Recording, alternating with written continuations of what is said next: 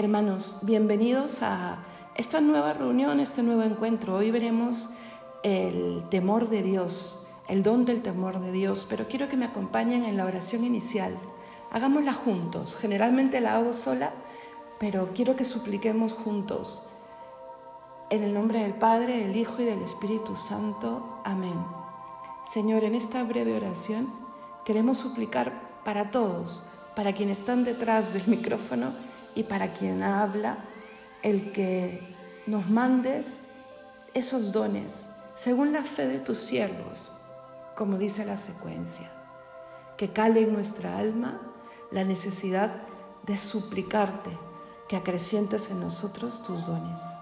Amén. En el nombre del Padre, del Hijo y del Espíritu Santo. Amén. Hoy, como les digo, veremos este don que a veces nos suena mal, ¿no? Porque la misma palabra de temor nos lleva a otra que es castigo, pero no tiene nada que ver a lo que entendemos como temor y castigo humanos. Por eso, empecemos recordando que desde el bautismo el Señor ha infundido su espíritu en el alma y este opera en nosotros efectos distintos entre ellos, sus dones, las virtudes, las gracias que crecen en el sacramento, es decir, nos impulsa a través de diferentes carismas que nos van a vincular, hermanos, con Dios. Como lo vimos en la piedad, ¿se acuerdan? ¿Qué cosa dejaba la piedad en nosotros? Ese deseo de comprender que somos hijos de Dios. Esa fuerza que nos da el aceptar la filiación divina. El poder comprender que el Señor es mi Padre, que todo lo puede y que me ama. Ahora empezaremos con la definición del don. ¿Se acuerdan que la vez anterior dejamos la definición para casi el final? Ahora empecemos con la definición. Es un don que nos hace ver con claridad la grandeza y majestad de Dios, por un lado, ¿no? Y por otro lado, que se desprende la degradación del pecado, que nos aleja de Dios. De aquí surge el temor de perder la gracia y la amistad con Dios. ¿Me dejo entender? Este temor mm, es un don, ¿no? que nos hace ver que Dios es infinito, que su bondad es infinita, que nos ama hasta el extremo y que también existe la posibilidad de perderle cuando pecamos, cuando rompemos la amistad con Él. Por eso es que junto con esta conciencia de que Él es grande, surge la abominación contra el propio pecado. Los santos temblaban ante el pecado. Qué bonito y qué prudente sería que después de esta charla el Señor infunda en nosotros el miedo a ofenderle, pero no un miedo servil.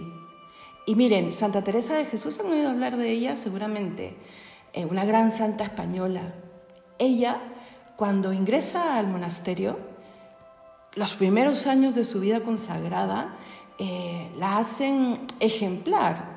Veían que era una mujer con mucho talento, con muchos dones humanos, con una observancia religiosa pero ella en su corazón experimentaba con los años que las imperfecciones la apartaban del camino de santidad. Podía tener grandes cualidades, podía incluso rezar y rezar bien, pero una vez se sabe que el Señor te está pidiendo más y ella lo experimentaba. Caía en pequeñas vanidades, en, sí, en pequeñas eh, soberbias, en fin, ella lo escribe en su autobiografía. Pasados los 40 años, ella experimenta su segunda conversión. No les voy a contar los detalles, los animo a que lean una biografía, pero eh, después de esa conversión ella exclamará, Señor, ayúdame a no ofenderte más. Ese es el fruto del don del temor de Dios. ¿Y ella por qué exclama eso? Porque el Señor le regala la gracia de poder descubrir su majestad, que no sea solamente una definición, que Dios es grande, que Dios es Padre, que Dios nos ama. No, hermanos, tenemos que trabajar, suplicar y ponernos en manos de Dios para que su gracia pueda obrar en nosotros y podamos ir corriendo velos, ¿no? Podamos ir experimentando la fe. Y eso, hermanos, se logra suplicando al Señor y alejándonos del pecado, cada vez con más seriedad. Por eso que bien pensados están todos estos dones. Nos van abriendo los ojos, nos van dando fortaleza, nos ayudan a tener una relación con Dios mejor, por ejemplo, con el don de piedad. Y también nos advierte, si no te purificas, no podrás entrar a lugares más profundos de tu castillo interior donde mora Dios. Bien, entonces, esta es una definición sencilla, ¿no es cierto? Vamos a repetirla. Nos hace ver con claridad la grandeza y majestad de Dios y la vileza y degradación del pecado que finalmente nos aleja de Él. Por eso surge este temor de perder la gracia y la amistad con Dios. Como hemos visto también en, en los dones anteriores, está vinculado a virtudes. Es increíble la dinámica que se vive en nuestra alma con la gracia y con el Espíritu Santo. Hermanos, vayan, ahora que ya se puede salir en España, estamos en la fase 1, 2, no sé, y en los otros países apenas puedan acceder a salir, busquen la confesión. Es que la vida de gracia permite que el Señor vaya obrando en nuestra alma toda una dinámica de santificación y va infundiendo en nuestra mente, en nuestra voluntad, mm, sí, pequeños milagros. Ya, bueno, entonces, en este don va a perfeccionar sobre todo la virtud de la esperanza, porque nos hace luchar contra la presunción, ¿no? Nos hace luchar con, con ese, ese sentimiento de, bueno, pues Dios es buena gente y siempre me va a perdonar, ¿no? Esta misericorditis de la que hablaremos después, que no es misericordia, sino misericorditis. Y también nos hace luchar con la templanza, porque esta virtud frena el apetito desordenado de los placeres, que muchas veces es por ahí por donde se peca, ¿no? Y nos hace reconocer y tener el temor a los divinos castigos porque el Señor no puede convivir con la impureza, con el pecado, automáticamente le hacemos un lado. Somos nosotros los que le hacemos a un lado. Bien, ahora veamos los efectos. Recuerden, esperanza y templanza van a crecer en nosotros con este don. Y ahora veamos esos efectos. Miren, leyendo, meditando, buscando aquí y allá, he encontrado ocho ¿Qué tal riqueza? Primero, un gran sentido reverencial. Como decía San Ignacio, ¿no? Alabar, reverenciar a Dios. Es el Señor, ¿no? Es, creador, majestad. No equivocarnos, no es mi colega, ¿no? Y esto me tiene que llevar al segundo efecto, a la disposición de apartarnos del pecado y buscar la voluntad de Dios. Porque Él todo lo puede, todo lo sabe y me ama, yo tengo que trabajar en mí y Él me va a dar esa fuerza para apartarme del pecado, de mis vicios y buscar la voluntad de Dios. Incluso en los momentos muy difíciles, conversaba yo con una persona muy cercana a la que quiero mucho, que ha empezado un tratamiento de cáncer y me decía que se pone en las manos de Dios, pero a veces tenía unas luchas internas en donde le decía, Señor, ¿por qué esta es tu voluntad? Y miren, hermanos, el Señor lo que infunde en nuestra alma es la fortaleza, eh, todo lo que hemos ido viendo, sus dones para caminar en esta vida y para alcanzar la meta.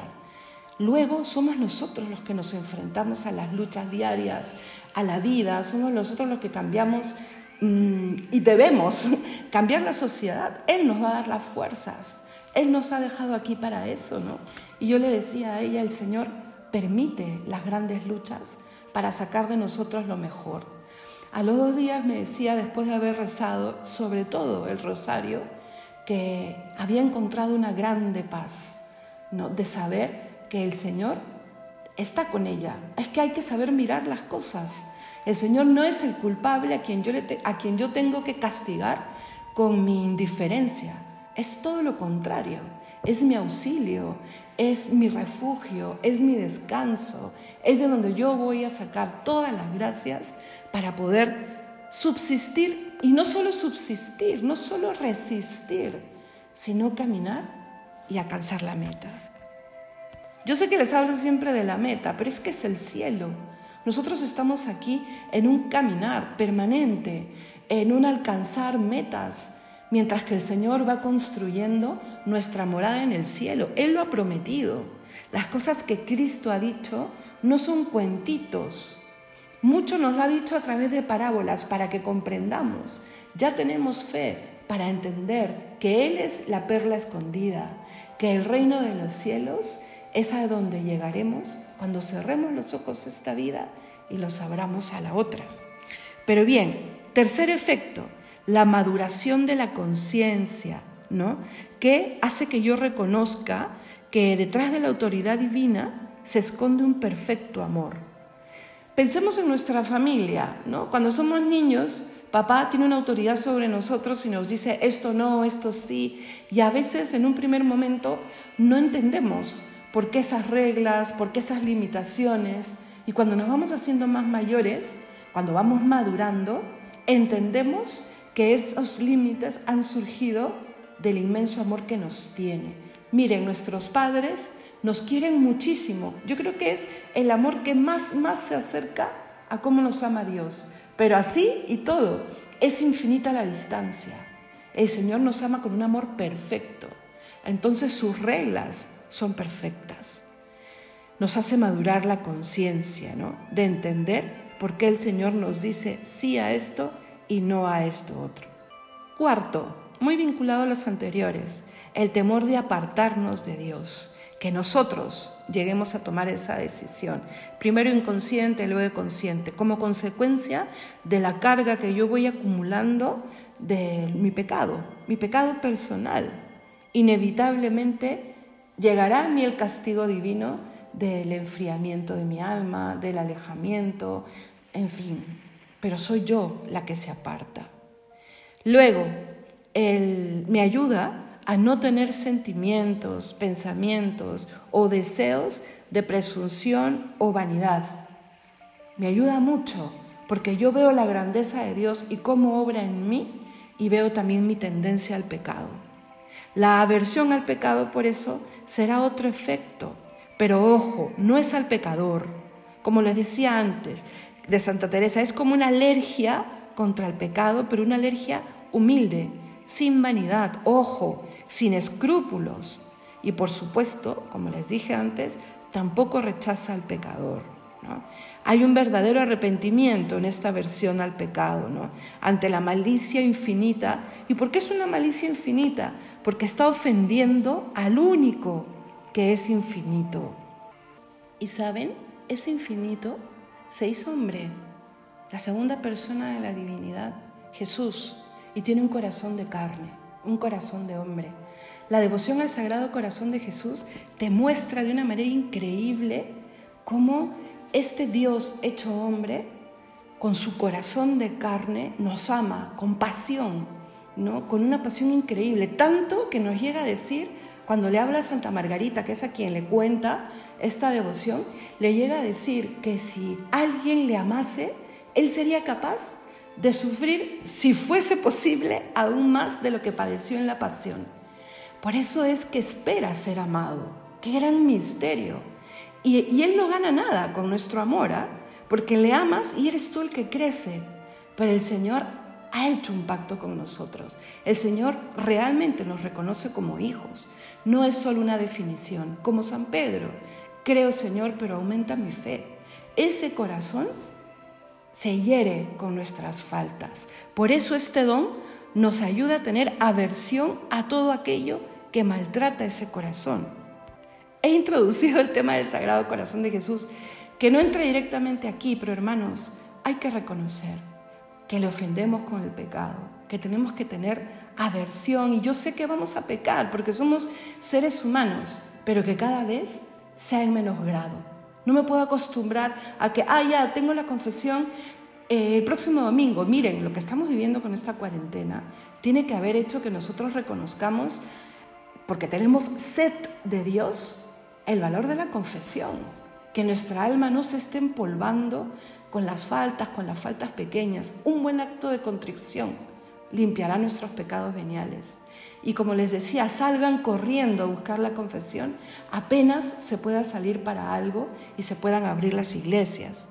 Ese corazón te espera y ese corazón quiere que le reparemos. Y ese es el otro efecto, el efecto reparador, ¿no? Que con nuestras buenas obras y con nuestro amor, esas espinas clavadas en su corazón puedan transformarse en actos de amor. Y como les decía, cuando le amamos, uno gana. Por eso el octavo efecto es este gozo inmenso ante el amor infinito de Dios que me perdona, que siempre me perdonará. Entonces, miren, hay solo un pecado que no, que no perdona, ¿no? Lo ha dicho en la Biblia, el pecado contra el Espíritu Santo. Y por supuesto, ¿de qué se trata? De dudar del poder santificador de este Espíritu. Pero si nosotros nos acercamos con cualquier pecado y nos postramos ante la divina majestad y le decimos gracias por estar ahí en el sacerdote, para que yo pueda dejar mis pecados, para que tú los puedas purificar y para que me puedas perdonar. Por eso este gozo, el gozo de ser amados y de ser perdonados. Y este gozo tiene que tener un efecto. Acostumbrémonos a saber que cuando crece la fe hay un efecto. Por eso es que hay que tener un buen examen de conciencia. ¿Estoy creciendo? Sí, porque estoy pecando menos, por supuesto porque estoy ofendiendo en menos grado. Eh, ya, mi talón de Aquiles es la impaciencia, pero no puedo seguir siendo la misma impaciente de hace 10 años. He luchado, he trabajado, voy creciendo. O tengo este pecado y esta tendencia que me hace caer, pues arrancarla de mi alma, pero con resolución. Sola no puedo, confía en el Espíritu Santo. Ya no nos podemos acostumbrar y, acomodar en decir, es que yo soy así, y siempre será mi cruz. Nunca una cruz puede ser pecado. Nunca. Porque la cruz es redención. Ahí están los siete dones. Pídelos, administralos bien. San Pablo habla de ser un buen administrador de la gracia de Dios.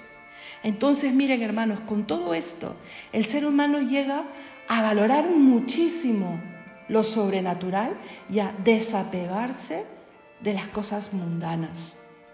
Y ese es un gran efecto también. Es normal que quien está totalmente enamorado de Dios, al mirar al mundo que le rodea y al compararlo con Dios y su grandeza, todo lo considere pequeño, incluso despreciable, pero despreciable en el sentido de ya no lo necesito. ¿Se acuerdan a San Pablo cuando dice, todo lo estimo basura comparado con la ganancia de tener a Cristo? pues eso es algo que se va moviendo en nuestra alma. Y por eso uno se resuelve a morir antes de pecar. ¿Saben de quién es esa frase? De un niño pequeño, Santo Domingo Sabio. Miren cuántos santos tenemos para, para mirar, para admirar y para tratar de imitar. Él, el día de su primera comunión, le promete al Señor y le dice, ayúdame porque morir antes que pecar. Claro, y diremos, pero es un niño, ¿qué pecado tendrá? Miren, ese efecto de aversión al pecado es un don. Hemos visto ocho efectos. Ya tú luego paras y, y retrocedes, ¿vale? Veamos ahora lo que no es. No es un temor servil que aplasta y que surge del miedo porque me va a castigar. Ojo, ahí hay mucho orgullo. Tampoco es un temor mercenario porque no voy a recibir la paga, ¿no? Eh, no. Y menos debe surgir del autoritarismo. Uy, es mi jefe y no, ahí, ahí habría mucho engaño también, el querer ocultar mi pecado. Todo surge del amor filial, creo que lo entendemos. Y se resume en una frase de Santa Teresa también, la Teresa en su segunda conversión. No me mueve, Señor, ni el cielo ni el infierno. Muéveme tú, muéveme al verte tan herido. Eso me tiene que mover. De este don podríamos decir muchísimas cosas. Primero explicarlo bien, para no tenerle aversión. Hay que tenerle aversión a todo lo que me aleja de Dios. Segundo, entender lo que no es. Y sobre todo todo lo que hacen nosotros, que lo acabamos de ver. Y ojo, el Señor advierte. Por eso es que yo les decía, cuidado con entender la misericordia de Dios con lo que no es Él. La, misericordia siempre espera conversión y arrepentimiento. No es, ay, ya, como el Señor siempre me va a perdonar, uy, pues el infierno no existe. No, hermanos, el Señor espera que hagamos buen uso de nuestra libertad. Así como la libertad es el gran don para amarle, también para rechazarle. Ya hemos dicho varias veces que el mal no viene de Dios. El mal es negación del bien, es que no hay bien y eso es responsabilidad nuestra. Sabemos que hay una lucha entre el bien y el mal, también dentro de nosotros, y que el bien ya tiene la victoria, pero se van dando batallas en nuestra vida y tenemos que seguir eligiendo por el bien. El Señor advierte, ¿se acuerdan de esa cita? Ay de ti, Corosaín, ay de ti, Betsaida. Búsquenla y léanla. Está en Lucas capítulo 10, versículos del 13 al 15. El Señor está diciéndoles, porque si en Tiro y en Sidón se hubiesen hecho los milagros que se han hecho en vosotras, hay que pensar, ¿cuántas gracias me ha dado Dios? ¿Cuántos milagros ha hecho en mí? ¿Cuánto me ha hecho reconocer? Ahora mismo que estamos meditando los dones, cuidado que el Señor luego nos dice, mira, yo ya te había regalado tanto, ay de ti, Corosaín, pero no un amor servil, acuérdate. A mí me gusta mucho, y lo llevo casi siempre a mis ejercicios espirituales, esta cita. Se la voy a leer ya. Me estoy excediendo un poco del tiempo que siempre quiero tener, pero como les digo, yo creo que este don lo amerita. Bueno, lo voy a leer. Yo sé todo lo que haces Conozco tu duro trabajo y tu constancia, y sé que no puedes soportar a los malos. También sé que has puesto a prueba a los que dicen ser apóstoles y no lo son. Has sido constante y has sufrido mucho por mi causa sin cansarte. Paro ahí. ¿Y cuánto nos identificamos, no? Con estar cerca, con luchar por la gloria de Dios, o cuántos estamos intentando hacerlo. Miren lo que nos dice el Señor. Pero tengo una cosa contra ti, que no tienes el mismo amor que al principio. Por eso, recuerda de dónde has caído, vuélvete a Dios y haz otra vez lo que hacías en el principio. Si no, iré a ti y quitaré tu candelabro de su lugar, a menos de que vuelvas a Dios. Qué fuerte, tengo contra ti que has olvidado el amor primero. Es una relación, hermanos, de hombre con Dios, de persona con persona. Y claro que le podemos ofender. Y claro que podemos acceder nosotros al castigo divino. No es el Señor que se pone delante y te señala con el dedo. Somos nosotros los que nos olvidamos del amor primero, como dice aquí. Hay condiciones para entrar al cielo, por supuesto. Y esas condiciones son que nosotros seamos cada vez mejores. Y lo increíble es que Él nos da todo, estamos provistos con todo para alcanzar la meta. Lo increíble es que Él es el camino, Él es el alimento, Él es el compañero, Él es el que nos da las armas para luchar y para alcanzar. Ahora depende de que nuestra libertad quiera buscarle. ¿Saben lo que escribió David? No conocía a Cristo todavía, no vivía la ley de gracia que vivimos nosotros, pero fue inspirado por Dios. ¿Qué es el hombre para que te acuerdes de él? Es el Salmo 8. ¿Qué, ¿Qué somos nosotros para que Él haya hecho tanto y nos dé tanto? Pidamos este don. Meditemos mucho la forma de crecer en la confianza filial, mirando la grandeza de Dios Meditemos también la malicia del pecado, como San Ignacio y sus ejercicios espirituales, y supliquemos este don. Nos hará felices y nos mantendrá en guardia para no pecar. ¿Qué tal si terminamos haciendo una oración? Yo creo que la oración más perfecta para este momento es el acto de contrición. Hagámoslo con corazón sencillo y sincero, pidiéndole que nos regale el don de temor de Dios y que nos limpie de nuestros pecados veniales. En el nombre del Padre, del Hijo y del Espíritu Santo. Amén. Señor mío Jesucristo, Dios y hombre verdadero, Creador Padre y Redentor mío, por ser vos quien sois, bondad infinita, y porque os amo sobre todas las cosas, me pesa de todo corazón el haberos ofendido. También me pesa porque puedes castigarme con las penas del infierno. Ayudado de vuestra divina gracia, propongo firmemente nunca más pecar, confesarme y cumplir la penitencia que me fuera impuesta. Amén. En el nombre del Padre, del Hijo y del Espíritu Santo. Amén. Que Dios los bendiga y nos encontramos el día de mañana.